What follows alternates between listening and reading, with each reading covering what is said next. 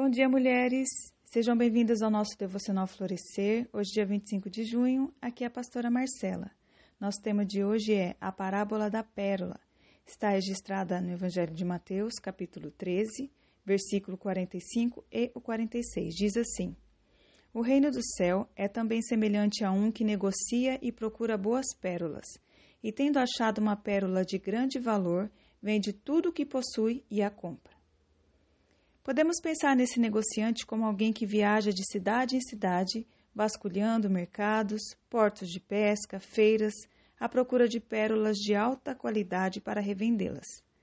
No tempo de Jesus, pérolas eram aquilo que diamantes representam nos nossos dias, sendo tão preciosas quanto qualquer pedra preciosa. Se você possuísse uma pérola, você possuía uma fortuna.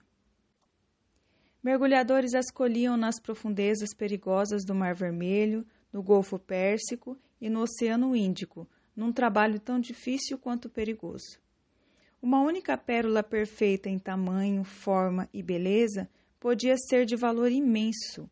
Um negociante procurava por elas para vender porque era um investimento seguro. Ele sabia que o valor da pérola nunca baixava, além de ser um produto facilmente transportável. O negociante procuraria pelas mais perfeitas, o que lhe traria um grande retorno financeiro. E se na sua busca encontrasse uma tão perfeita e tão valorosa, ele saberia que por causa desse imenso valor, vender tudo o que possui para ficar com ela é o melhor investimento. Mas sabemos que Jesus não estava falando de dinheiro ou de pérolas, mas do reino e do seu valor. O reino de Deus é algo tão precioso que aquele que o encontra e compreende o seu valor abre mão de tudo por ele. Como Paulo diz em Filipenses 3,7: Mas o que para mim era lucro, isto considerei como perda por causa de Cristo. Paulo usou expressões de contabilidade para confirmar que houve uma espécie de transação espiritual. Paulo compreendeu que Jesus era mais valioso que tudo o que ele conhecia e, quando compreendeu essa verdade, contabilizou como perda todo o restante. Fazemos uma troca quando nos rendemos ao Senhor. Trocamos tudo o que nós somos por tudo o que Ele é, e não tem como ser de outra maneira.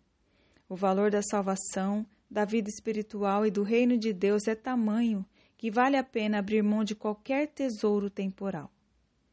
E então, será que compreendemos o valor desse tesouro? Temos vendido tudo o que temos para ficar com Ele? Vamos hoje meditar sobre isso? Deus abençoe você, tenha um excelente dia, em nome de Jesus.